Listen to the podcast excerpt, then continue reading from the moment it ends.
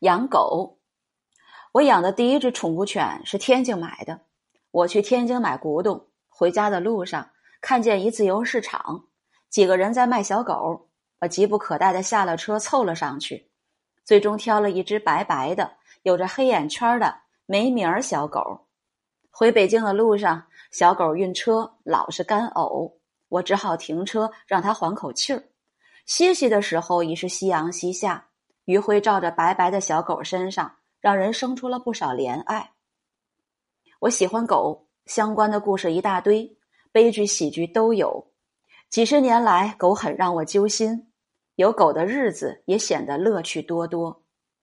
小狗买到家，一定要先起个名字，思路窄就叫奔奔儿，清脆响亮，朗朗上口。奔奔儿就在我们家一日一日的长大。那时儿子还在上小学，每天放学回家的第一件事情就是跟奔奔摔跤。两个人都高兴的完成这一礼仪之后，才罢手，各做各事。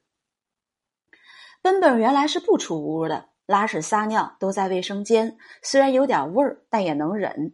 后来我偶尔带他出门走走，这一走一发不可收拾，每天不出门他就闹个不停。一次，我带他在家门口的小马路上遛弯儿，我在路北，他在路南，忽然开过一车，奔奔慌了，向我跑来，我只听“砰”的一声，奔奔被车撞了。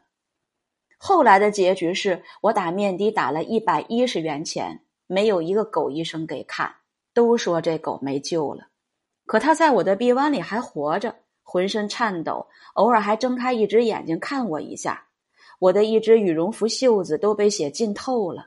最后从北京的东四十二条开到了颐和园后身的北京农大医院，才救回了奔奔的命。但他失去了一只眼。从那以后。他看世界还和以前一样吗？